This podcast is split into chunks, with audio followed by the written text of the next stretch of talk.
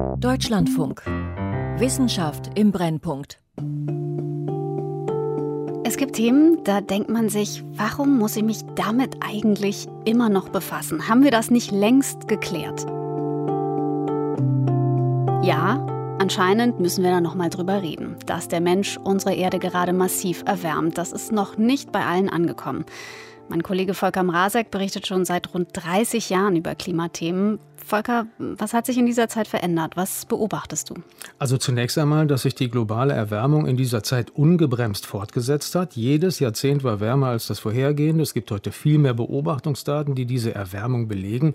Auch der Wissensstand ist natürlich größer äh, mhm. geworden, wobei man auch sagen muss, es gibt immer noch Unsicherheiten, etwa was die Wirkung von Schwebstaubpartikeln in der Atmosphäre betrifft oder die von Wolken. Aber das ändert nichts an der grundlegenden Erkenntnis der Klimawissenschaft. Die Hauptursache der Erwärmung, die wir gerade erleben, das ist der Ausstoß von Treibhausgasen wie Kohlendioxid. Und das hat aber Klimaskeptiker oder Klimawandelleugner nie und bis heute nicht davon abgehalten, das alles irgendwie als Unsinn abzutun äh, oder als nicht so schlimm. Und tatsächlich beobachten wir hier sogar eine diametrale Entwicklung. Die politische Einflussnahme dieser Leute ist sogar noch gewachsen, nicht nur in den USA. Hm.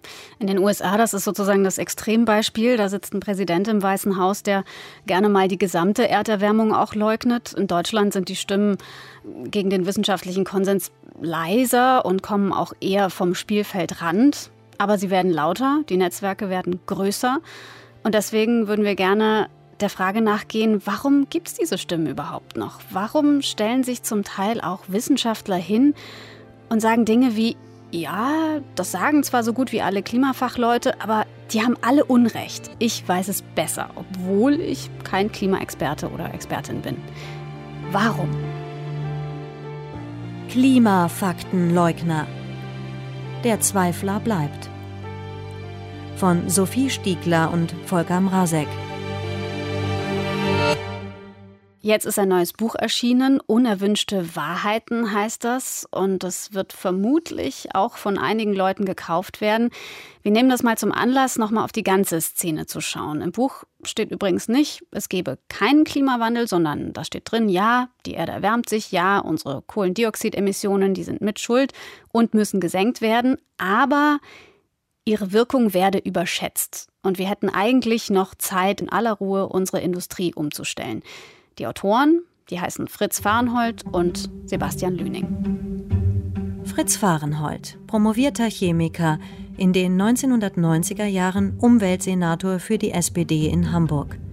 Wechsel in die Energiewirtschaft, zuerst zur deutschen Tochter des Öl- und Gaskonzerns Shell, dann als Vorstandschef zu einem Windkraftanlagenhersteller. Wer heute die Klimabedrohung wie so manches Energieunternehmen ernst nimmt, wird aber auch langfristig einen Riesenvorsprung vor seinen Wettbewerbern haben. Danach zur Ökostromsparte von RWE. Nach seinem Ausstieg dort der Wandel. Als Vorstand der Deutschen Wildtierstiftung kämpft Fahrenhold gegen Windräder an Land, etwa mit einem Werbespot, der durch Wälder walzende Rodungstrupps und zu Boden fliegende Federn zeigt. In Deutschlands Wäldern sterben jedes Jahr tausende Fledermäuse und Vögel. Durch Windenergieanlagen.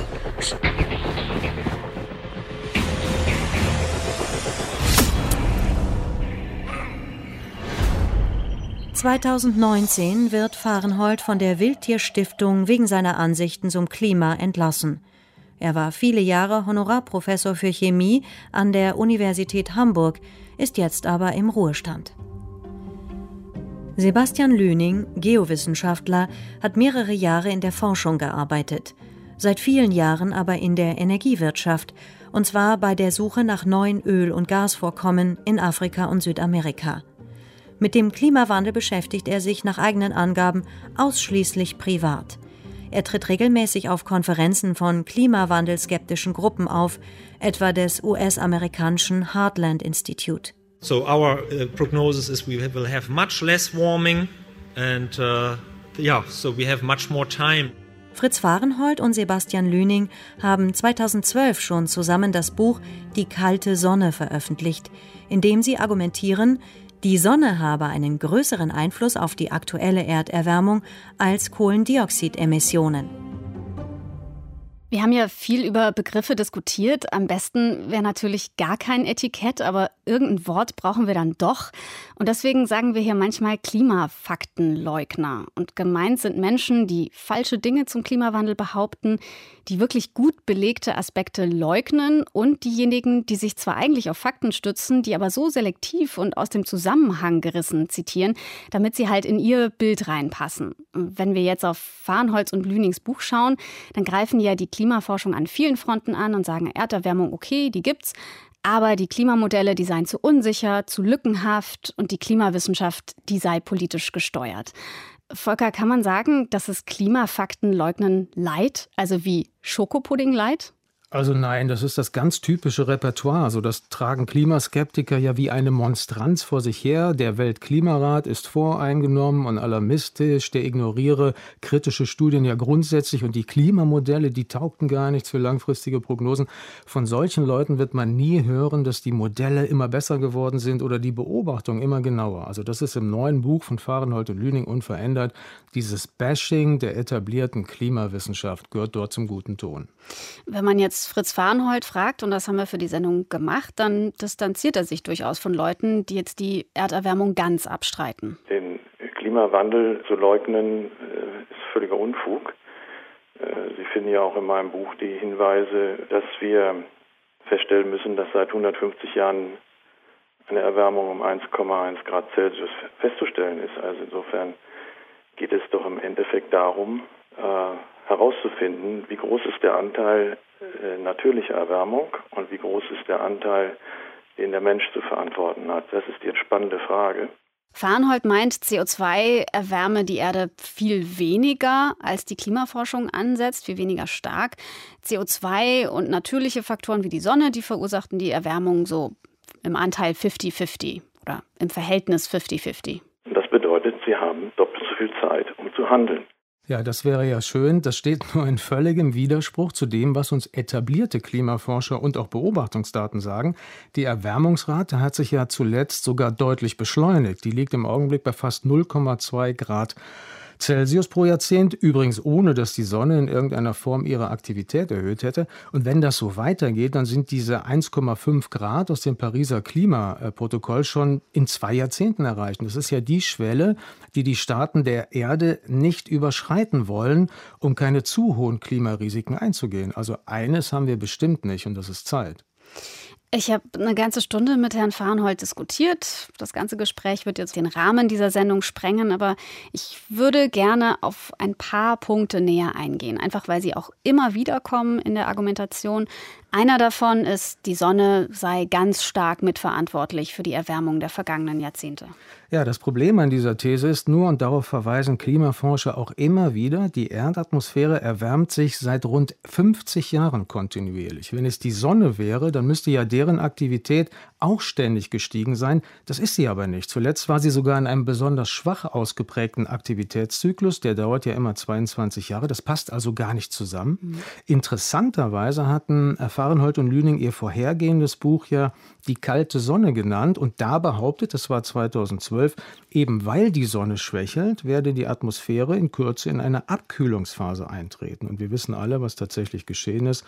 Es gab im Gegenteil seither eine Häufung von Rekordwärmejahren. Ja, das ist eine Kritik, der wir uns auch stellen müssen. Wir haben gesagt, es wird eine Seitwärtsbewegung geben. Und die starke Erwärmung, die uns die Klimamodelle vorhersagen, wird in eine leichte Erwärmung gehen. Fahrenhold sagt, dass die globalen Temperaturen in den Jahren nach der Bucherscheinung im Gegenteil rasant gestiegen sind. Das liege an der Meeresströmung El Niño. Konnten wir nicht vorhersehen.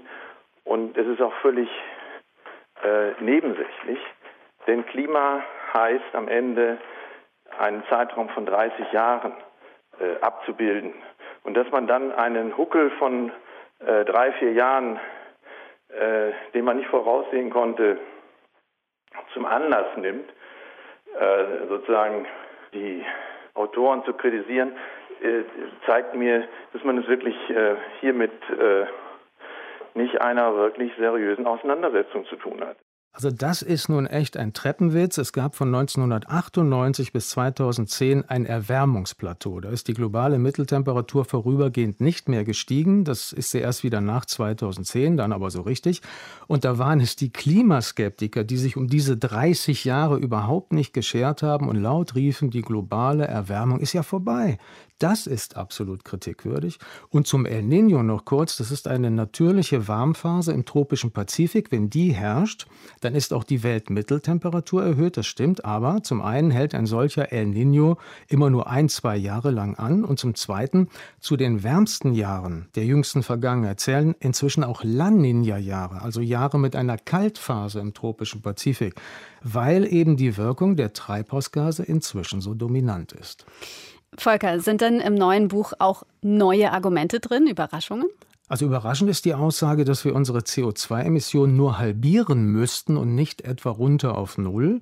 Das wäre ja schön, ist aber leider nicht so. Diese These, die beruht auf drei Annahmen, die aber leider nicht durch Fakten gestützt sind. Erstens, das CO2 erwärmt angeblich nicht so stark wie gedacht über sogenannte Rückkopplungseffekte. Der wichtigste ist da die Zunahme von Wasserdampf in der Atmosphäre. Das ist nämlich auch ein Treibhausgas. Laut Fahrenhold und Lüning gibt es immer mehr Studien, die zeigen, dass dieser indirekte Wärmeeffekt gar nicht so stark sei. Es ist nur so, dass die ganzen anderen Studien, die es gibt, einfach unerwähnt gelassen werden. Tatsächlich ist gerade erst eine Übersichtsarbeit erschienen und die bestätigt, die beste Schätzung ist immer noch, wenn man das CO2 verdoppelt, dann kriegen wir eine Erwärmung von 2,6 bis 3,9 Grad Celsius. Die zweite Annahme, bei dieser Argumentation, Ozeane und Landvegetation werden in Zukunft immer mehr CO2 aus der Luft aufnehmen. Darauf kommen wir später noch zu sprechen. Und der dritte Punkt ist, CO2 soll gar nicht so lange in der Atmosphäre bleiben, wie man immer hört, also kürzere Verweilzeiten haben, viel kürzere. Und zu dieser Behauptung haben sich im Vorfeld bereits Forscher vom Max-Planck-Institut für Meteorologie in Hamburg geäußert. Die sagen, Fahrenhold und Lüning hätten da Dinge aus Studien falsch abgeleitet. Es sei völlig unzulässig, solche kurzen Verweildauern anzunehmen. So, 350 Seiten hat das Buch, äh, enorm viele Literaturverweise und zwar viele auch zu äh, echten Klimastudien aus Fachzeitschriften. Da hat man sich auf jeden Fall viel Mühe gegeben, dass es wissenschaftlich aussieht. Die Frage ist, ist es das auch? Also diese Literaturliste, die ist in der Tat beeindruckend, aber das war sie auch schon beim Vorgängermodell bei der kalten Sonne. Und was da durchgängig auffällt, die Autoren betreiben das, was man allgemein Cherry-Picking nennt, also so eine Rosinenpickerei. Es werden vor allem die Studien zitiert, die ihnen bei ihrer Argumentation in den Kram passen. Natürlich ist es auch wissenswert, was anerkannte Klimaforscher dazu sagen, erst recht, wenn sie in dem Buch zitiert sind. Das gilt zum Beispiel für Jochen Marotzke. Er ist Direktor am Max-Planck-Institut für Meteorologie in Hamburg. Hier sein Eindruck. Es ist die übliche Mischung aus einigen wenigen korrekt dargestellten Sachen, vielen Verdrehungen, viele Sachen, die aus dem Zusammenhang gerissen sind und vielem, was einfach falsch ist. Insofern nichts Überraschendes.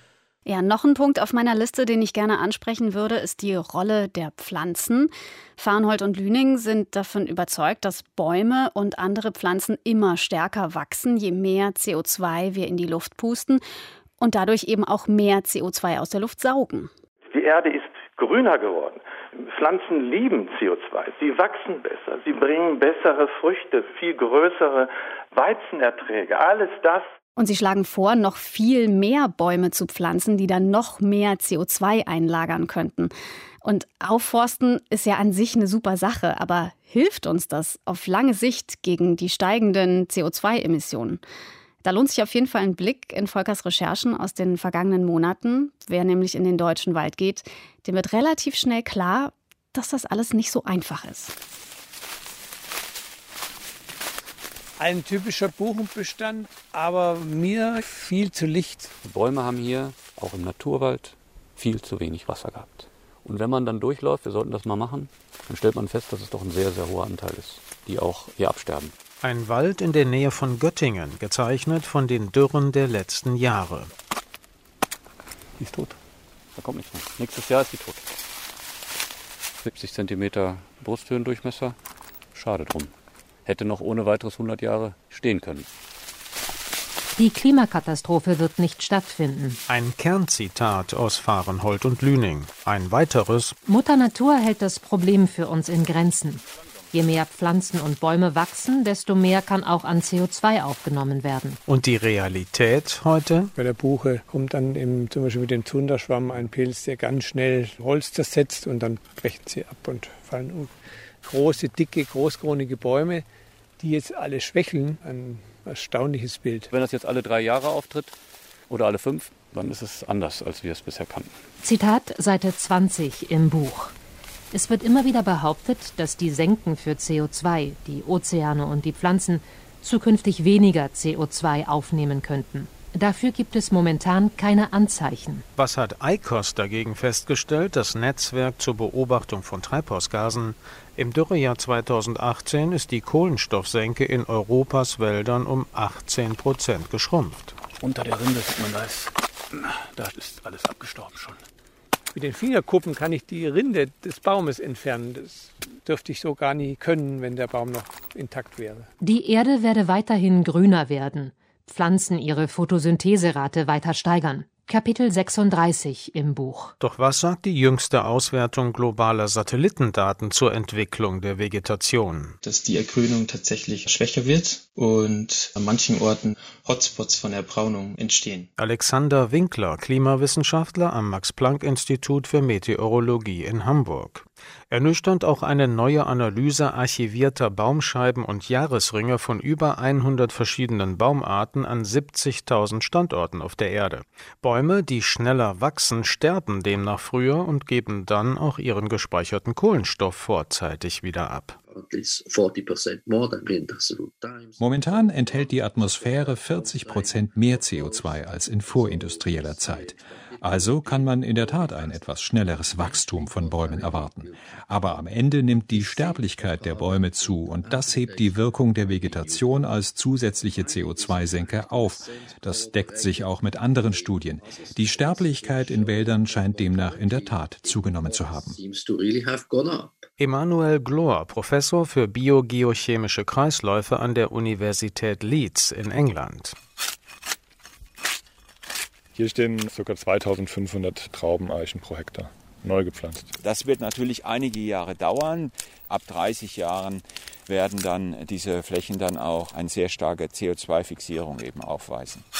Was ist von der Idee zu halten, eine Billion Bäume zu pflanzen? Gut sei sie, so Fahrenhold und Lüning. Sie zitieren hier eine Studie von Forschern der ETH Zürich. Wonach weltweit eine Fläche von 900 Millionen Hektar mit Bäumen bepflanzt werden könnte. Also man könnte zwei Drittel aller menschgemachten Emissionen, die sich bereits in der Atmosphäre befinden, damit wieder aus der Atmosphäre zurückholen. So damals der Ökologe Konstantin Zoner, einer der Autoren. Die Studie weist allerdings nur potenzielle Waldflächen aus, im Wesentlichen früher abgeholzte Gebiete in großen Industrieländern, an erster Stelle Russland und hier vor allem Sibirien. Nur die einzige Zugangsmöglichkeit ist quasi im Winter, wenn die Böden gefroren sind. Da kann man keine Bäume pflanzen im Winter, das ist unmöglich. Markus Lindner, leitender Wissenschaftler im Europäischen Forstinstitut in Bonn. Das ist aber nicht alles. Wir haben riesige Probleme mit Waldbränden in Russland. Und wenn dort massive Waldbrände unter diesen Klimabedingungen dann zu erwarten sind, dann ist es keine sinnvolle Strategie, da zu investieren in diese Richtung. Außerdem, wenn man Bäume neu pflanzt, dann braucht es erstmal 10, 20, vielleicht 25, 30 Jahre, je nachdem, wo ich bin, bis die Bäume wirklich aktiv volle Kapazität an Kohlenstoffbindung erreichen. Wir sollten ein bisschen Abstand halten von der Maschine. Dies war noch ein geschlossener, eigentlich unser letzter geschlossener Fichtenbestand bis vor ja, zwei bis drei Wochen. Und jetzt löst sich es komplett auf. Dürren, Brände, Forstschädlinge, wachsende Sterblichkeitsraten. Der Klimawandel macht Wäldern selbst schwer zu schaffen. Aufforstungen sind gar nicht im verheißenen Ausmaß möglich oder sinnvoll. Wobei man dazu sagen muss, Farnhold hat neben den Bäumen auch noch andere Ideen. Ich sage ja nicht, wir müssen unsere Probleme jetzt durch Baumpflanzen erledigen. Es ist ein Beitrag. Ein weiterer Beitrag ist natürlich die Entwicklung inhärent sicherer Kerntechniken. Das ist auch völlig klar. Oh, also da stimmt Herr Farnhold ja sogar mit dem Weltklimarat mal überein. Der sagt nämlich auch, wir sollten die Kernenergie nicht ausschließen, wenn wir das Problem lösen wollen. Es gibt ja auch Projekte hier in Europa, in Finnland, aber eben auch große Sicherheitsbedenken. Und Deutschland hat sich nun mal für einen anderen Weg entschieden, für erneuerbare Energieträger und jetzt auch für den Weg in die Wasserstoffwirtschaft, wo wir übrigens ein enormes technisches und industrielles Know-how haben. Das halten viele für den vernünftigeren Weg. Farnhold hat mir jedenfalls versichert, dass er nicht mehr in Diensten der Energiewirtschaft steht. Aber es ist ja schon so, dass die Szene den Öl- und Gaskonzernen in die Karten spielt, wenn er gesagt wird, ist alles nicht so dramatisch, wir haben noch Zeit, wir müssen nicht so schnell weg von den fossilen Brennstoffen. Gibt es da so eine Art Symbiose, also eine Verflechtung, von der beide Seiten profitieren? Also für die USA ist durch eine ganze Reihe von Studien mittlerweile belegt, dass es da Verflechtungen gibt zwischen den Energiekonzernen und diesen Denkfabriken, den sogenannten Thinktanks, auch finanzielle. Und einer der ersten, die auf diesem Feld geforscht haben, ist Riley Dunlap. Er war bis vor kurzem Professor für Soziologie an der Universität von Oklahoma und gilt als Begründer der sogenannten Umweltsoziologie. Auf der einen Seite sehen wir die fossile Energieindustrie, motiviert durch ihre ökonomischen Interessen. Aber es arbeiten auch viele Leute für konservative Denkfabriken. Sie tun das aus ideologischen Gründen. Sie sind stramme Gläubige des Neoliberalismus. Der Markt soll alles regeln, Gesetze sind schlecht. Wir haben hier also eine Mischung aus ökonomischen und ideologischen Interessen. Also zu diesen äh, konservativen Denkfabriken zählen zum Beispiel die Heritage Foundation, das Heartland Institute oder das Cato Institut. Man darf sich da nicht von den Namen täuschen lassen. Das sind keine Forschungsinstitute, die gehören zur Denial Machine, wie Dunlap einmal gesagt hat, also zur Leugnungsmaschinerie. Das sind ja auch immer internationale Netzwerke, die sich ihre Leute von überall holen. Also Sebastian Lüning zum Beispiel, der Co-Autor, war auch schon mehrfach Redner auf Veranstaltungen des Heartland Institut. Ähm, wie sehen denn da konkret die Netzwerke in Deutschland aus? Also da könnte man ebenfalls jemanden zitieren, der sich in seiner Forschung mit diesem Thema beschäftigt. Das ist der Politikwissenschaftler Dieter Plewe aus dem Berliner Wissenschaftszentrum für Sozialforschung. Ihm fallen da zwei Organisationen ein. Einmal das Institut für unternehmerische Freiheit in Berlin und dann noch EIKE. Das ist das Europäische Zentrum für Umwelt und Energie, ein sehr großspuriger Name. Die richten auch Klimaskeptiker oder Klimaleugnerkonferenzen aus. Da kommen dann auch Gastredner von Thinktanks aus den USA. Aber die finanziellen Verflechtungen sind da laut Plewe nicht so klar. Ich denke, dass es in Deutschland einfach undurchsichtiger ist, weil wir Schwierigkeiten haben, die Einflussnahme über Thinktanks etwa nachzuvollziehen, weil es eben für diese Thinktanks nicht nötig ist, ihre Geldflüsse zu offenbaren. Wir können über Personenverflechtungen manchmal was rausfinden und da wird deutlich, dass es insbesondere keine aktiven Manager von entsprechenden Kohlekonzernen oder Ölkonzernen oder Verbänden sind, sondern Ex-Manager. Ist denn hier Think Tank eigentlich nur ein schickes Wort für Lobbygruppe? Also das kann man schon sagen, das sind große Sprachrohre des Zweifels und die werden auch in Europa immer lauter. Es gibt eine ganz neue Studie von spanischen und US-Autoren, die haben sich acht europäische Thinktanks aus der Klimagegenbewegung, wie sie sagen, näher angeschaut und die kommen zu dem Schluss, seit 2015 sind die aktiver geworden und veröffentlichen mehr, vor allem Eike. Und in fast der Hälfte aller Beiträge werde der von Menschen verursachte Klimawandel geleugnet. Ich begrüße die Kolleginnen und Kollegen. In Deutschland gibt es in den letzten Jahren auch einen ziemlichen politischen Boost. Unserer heutigen Umweltausschusssitzung begrüße auch Mitglieder. Nämlich seitdem die AfD im Bundestag sitzt. Kurzer Blick ins Parteiprogramm. Also Kalt- und Warmzeiten gab es schon immer. Die Erwärmung jetzt ist eigentlich gar nichts Besonderes. Außerdem steigen die Temperaturen seit den 90ern sowieso nicht. Und natürlich die Pflanzen, die sich jetzt über mehr CO2 freuen, die sind auch drin. Also die AfD ist ein wunderbarer Partner für Eike und Co. Und jetzt sitzen endlich Abgeordnete im Bundestag und dürfen als Fraktion im Umweltausschuss bei Anhörungen und Fachgesprächen auch selber Experten einladen. Es gibt keine Kriterien dafür, welche Expertinnen oder Experten von einer Fraktion als jeweils die richtigen angesehen werden. Das liegt im eigenen ermessen. Das ist Lukas Köhler, FDP-Obmann im Umweltausschuss. Und er hat sich da schon öfters gewundert, wen die AfD sich da zum Teil aussucht. Zum Beispiel Horst Joachim Lüdecke. Also diese ganze Hype über, der ganze Hype über Klimaschutz ist völlig unnötig. Auf Lüdekes Namenskärtchen vor ihm, da steht noch nicht mal, zu welcher Organisation er gehört oder wie man ihn sonst einordnen soll. Wenn da was stehen könnte, dann würde da wahrscheinlich Pressesprecher von Eike stehen oder Physiker mit Fachgebiet Strömungsmechanik. Was er auf der Anhörung zu CO2-Grenzwerten für Nutzfahrzeuge soll, das wird erst später klar. Die Diskussion, wenn ich mich richtig erinnere, lief ja über die Frage von Flottengrenzwerten und welche, welche Vorschläge es da gibt. Und ich weiß noch, der Professor Lüdecke was, genau, ähm, sagte in seinem Eingangsstatement schon, dass das eh alles nichts bringen würde, weil es keine Beweise für den menschengemachten Klimawandel gäbe und wir uns deswegen äh, unnötige volkswirtschaftliche Kosten auferlegen würden. Sie sind daher abzulehnen, wie auch alle anderen Ökodesign-Richtlinien der EU. Das Verkehrsproblem selber kann mit wesentlich intelligenteren Konzepten gelöst werden als der Abschaffung des Verbrennungsmotors und damit unserer wichtigsten Industrie. Schließlich zum Klimawandel. Niemand streitet den fortwährenden Klimawandel, seit die Erde besteht, ab. Der Schutz des Klimas und damit des Wetters ist aber unmöglich. Es gibt keinen wissenschaftlichen Nachweis für einen menschgemachten Klimawandel. Also alle diskutieren über ein komplexes Thema, nur einer sagt, wir brauchen hier eigentlich gar nicht zu reden, wir brauchen nämlich keine Grenzwerte und auch überhaupt keinen Klimaschutz. Und das Interessante an der Anhörung ist, alle Abgeordneten ignorieren ihn einfach.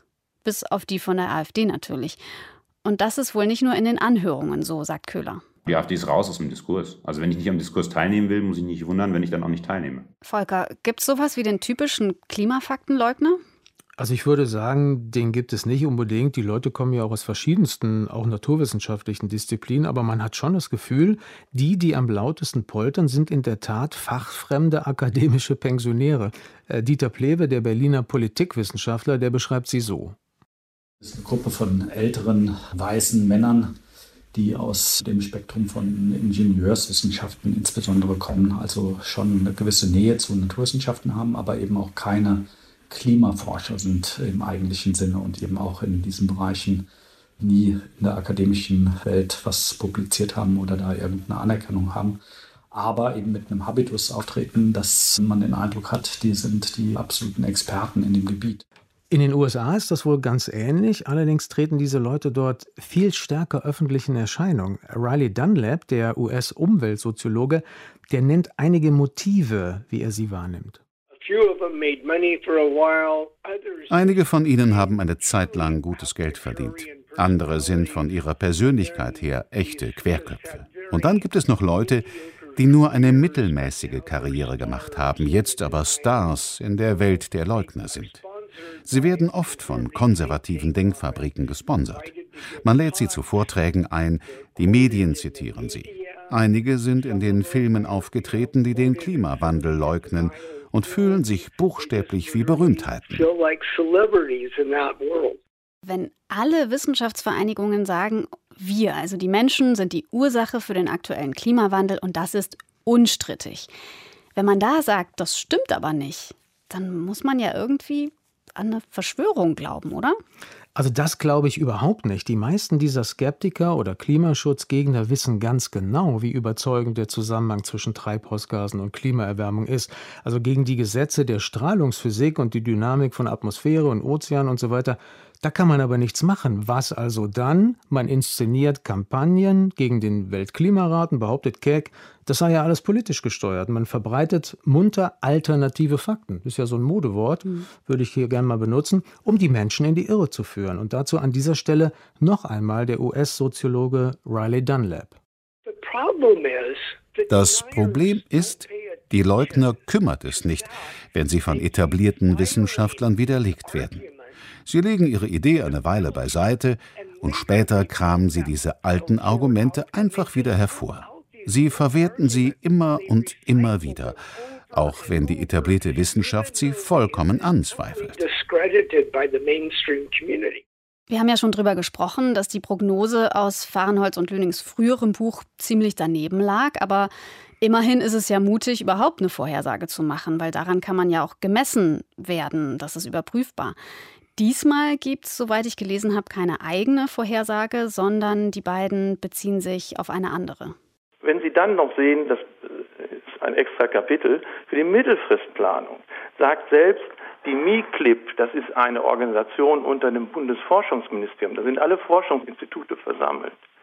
Die sagen, oh, in den nächsten sieben Jahren wird es gar nicht wärmer. Also erstens ist das keine Organisation, sondern das war ein mittlerweile beendetes Forschungsprojekt. Da hat man versucht, dekadische Vorhersagen hinzubekommen, also für ein Jahrzehnt im Voraus. Und zweitens stimmt es nicht, was Fahrenhold behauptet. Dieses Projekt hat Joche Marotzke vom Max-Planck-Institut für Meteorologie geleitet und das ist sein Kommentar dazu. Ich war verblüfft, ob diese Aussage, dass mein eigenes Vorhersagesystem ein Erwärmungsplateau erzeugen würde. Was ich sehe, ist, wir erwarten für die nächsten zehn Jahre, dass die Dekade wärmer sein wird als die Dekade zuvor. Das erwarten wir generell, das erwarten wir auch für die meisten Regionen Europas und somit auch tendenziell für Deutschland, aber man muss hier vorsichtig sein mit seinen Aussagen.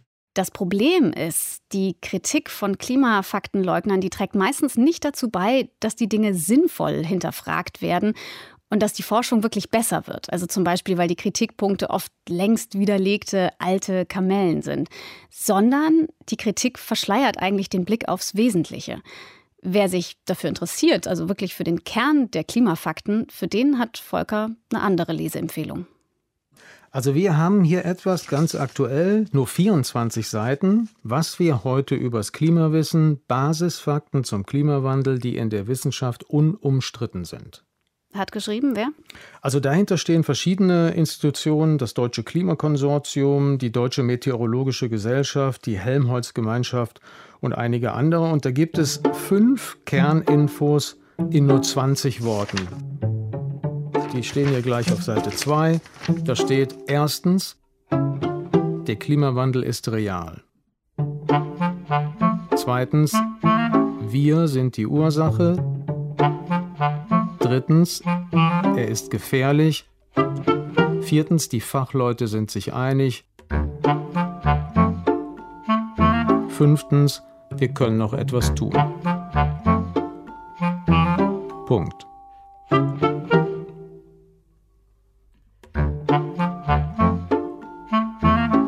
Klimafaktenleugner. Der Zweifler bleibt. Von Sophie Stiegler und Volker Mrazek. Wissenschaft im Brennpunkt. Eine Produktion des Deutschlandfunk 2020.